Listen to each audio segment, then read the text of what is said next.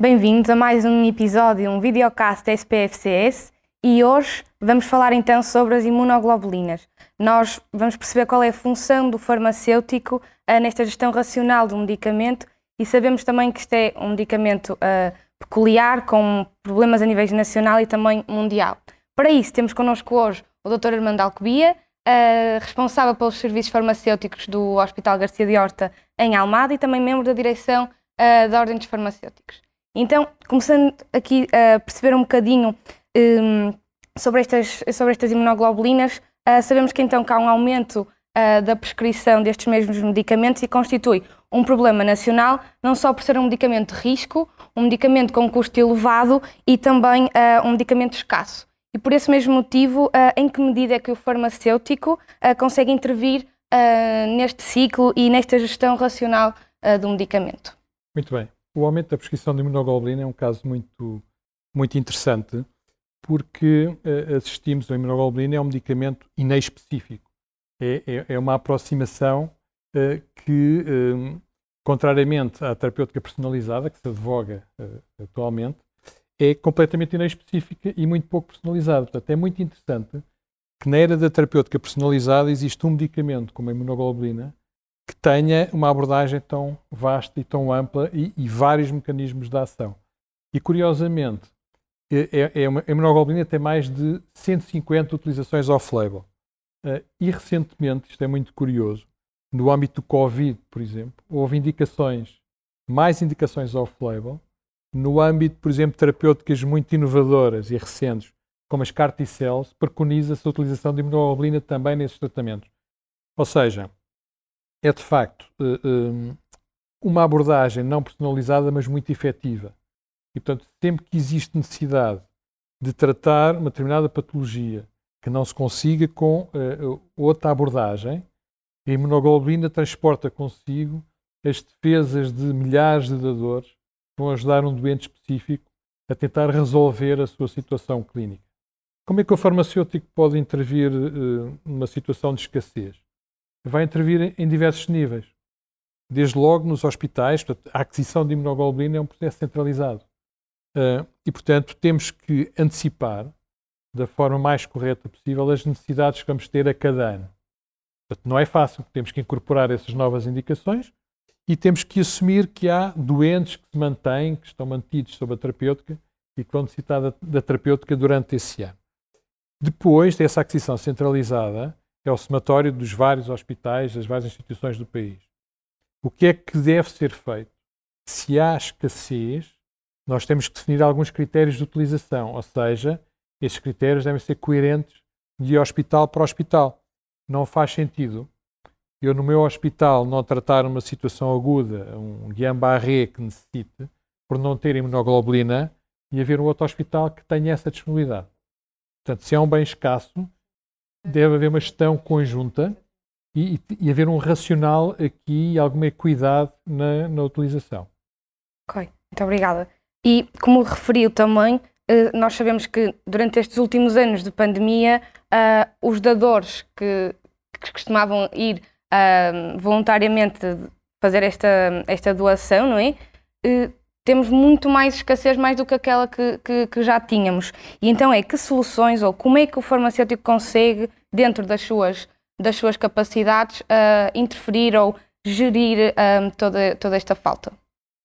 Muito bem, eh, de facto é assim, não é? Se nós já, já é normalmente um problema, esta situação não é nova, uh, foi agravada com, com a questão da Covid, porque nós sabemos que, pelo menos na Europa, os dadores são dadores benévolos, ou seja, não são pagos pelo ato, de, pela dádiva, ao contrário, por exemplo, dos Estados Unidos. Mas mesmo com uh, uh, o facto de poderem ser pagos para essa dádiva, nós estamos a ver, em tempos pandémicos, com, com a população toda recolhida, que haja dadores disponíveis para fazer. Portanto, a situação agudizou-se muito. Nunca foi confortável, ou seja, uh, todos os hemoderivados têm este, este ponto em comum. Escassez de matéria-prima. A matéria-prima é o sangue humano Portanto, é preciso fazer colheita de plasma, toda a parte de fracionamento, a parte tecnológica de purificação. Portanto, é um processo que, que não é simples. Uh, infelizmente, ainda não temos, apesar de termos uma linha, uh, os portugueses aderem bastante à dádiva, há muitos dadores a nível nacional. Nós já tivemos no ano passado uh, um, algumas imunoglobulinas produzidas a partir de dadores nacionais, de plasma português. Isso seria uh, parte da solução, ou seja, com este espírito nacional de propenso à dádiva, conseguimos organizar para, para fazermos recolha de plasma nacional, posterior fracionamento, tratamento e purificação, para termos imunoglobulina também com teor de anticorpos mais parecido à da população portuguesa. Portanto, mas isso uh, uh, tem que ser estratégico, uma aposta política, que já houve, já o financiamento para que se possa fazer essa, essa parte da produção nacional, para nos dar um pouco de autonomia. Porque se não tivermos essa autonomia a nível nacional, dependeremos sempre de terceiros e destas flutuações de mercado, e neste caso, na situação pandémica, obviamente, ainda mais difícil se torna. Exatamente, e mesmo esse problema de escassez, hum, a minha próxima pergunta é: em que medida é que os hospitais estão preparados ou que, se existe algum plano de contingência preparado para estas situações e isto é a nível local, é a nível nacional, como é que, como é que está formulado? Muito bem, isto, como, como já referi, não é inédito. Já passámos por esta situação de escassez há algum tempo. Os hospitais já tiveram que se organizar à data uh, e de que forma é que isso pode ser feito? Um, convém ser a nível central, a nível nacional.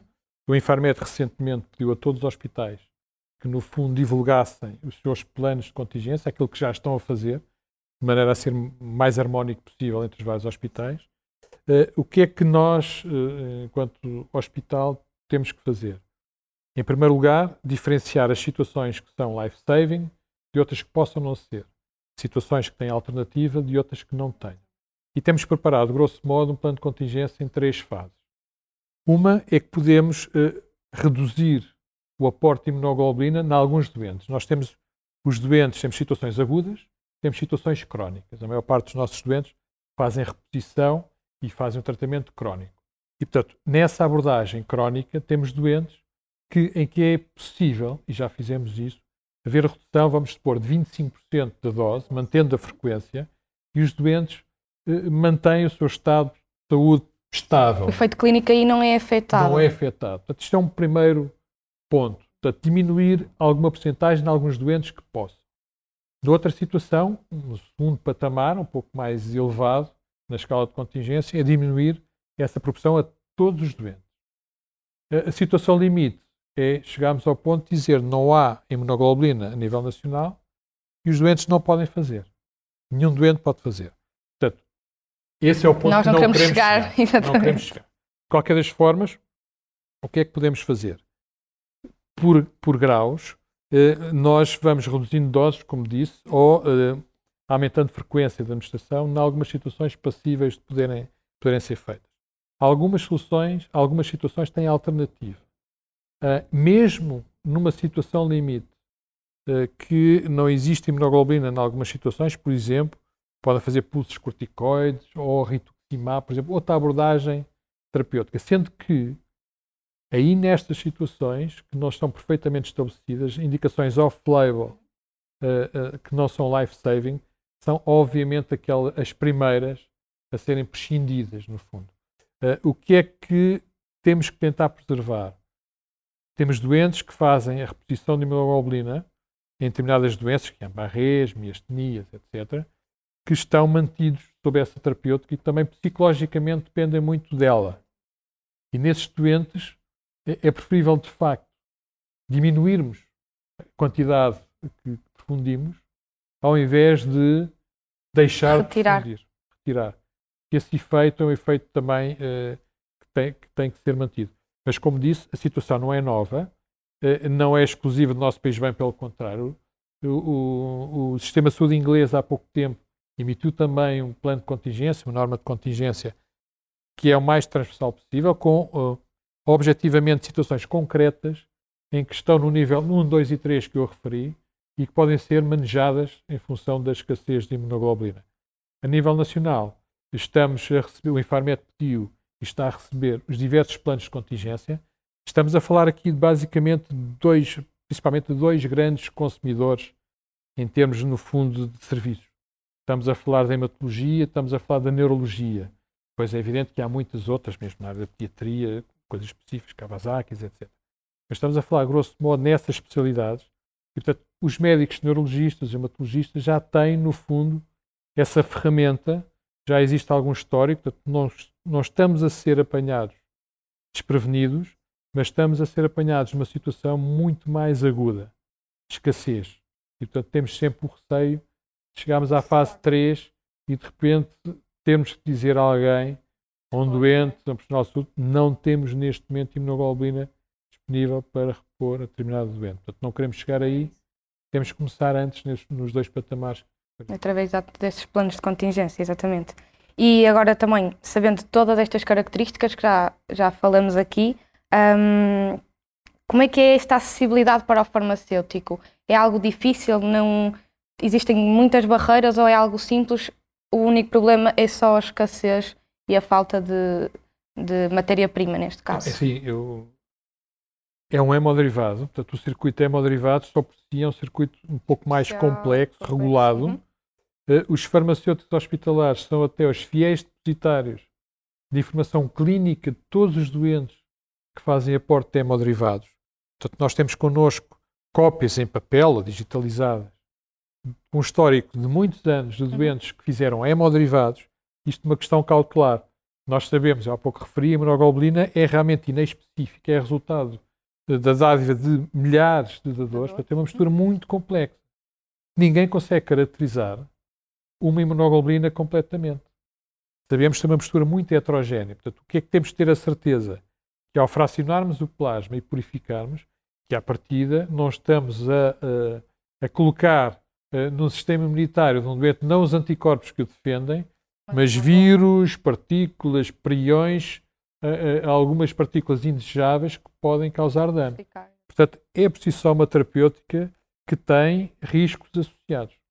Portanto, não é fácil, ou seja, não vamos solicitar uma imunoglobulina para um doente que faz sem nenhum tipo de controle claro. e depois logo se é melhor ou não. Não, é, é, todo um circuito bastante regulado e que está implementado eh, e que os farmacêuticos hospitalares há muito tempo desempenham um papel muito, muito importante.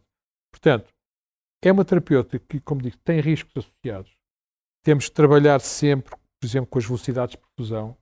Eh, é, é, é uma área onde, como há uma multiplicidade de, de marcas e de lotes, principalmente de lotes, cada lote, mesmo da mesma marca comercial, é diferente, é diferente entre si. Claro.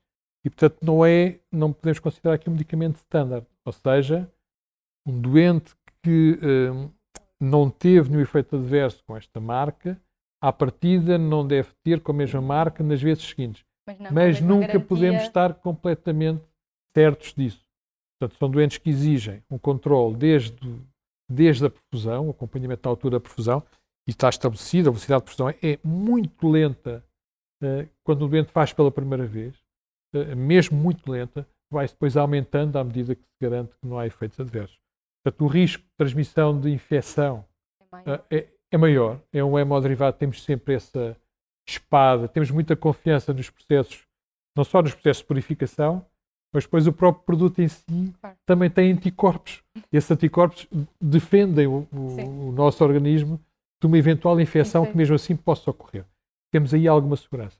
Mas de facto é um circuito que não é fácil no sentido que não tenha que ser acompanhado e aí é acompanhado pelos vários profissionais. É? Portanto, estamos a falar aqui do farmacêutico hospitalar que disse que, como disse, faz o garante de registro, de controle da indicação, facto alternativa ou não, faz esse tipo de controle e de gestão. Temos depois o médico especialista que nos vai dizendo se é preciso, se é preciso manter, com quem temos de interagir muito próximo nesta altura de escassez.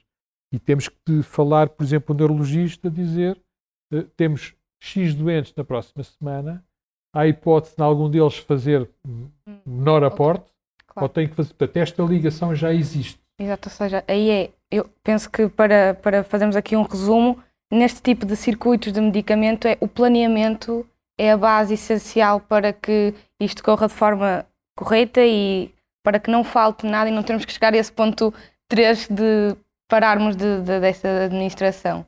É, mas é relativamente simples falar em planeamento, mas no ambiente hospitalar sabemos todos claro. que o planeamento tem um limite e que não é uh, muito, muito elevado. temos situações agudas.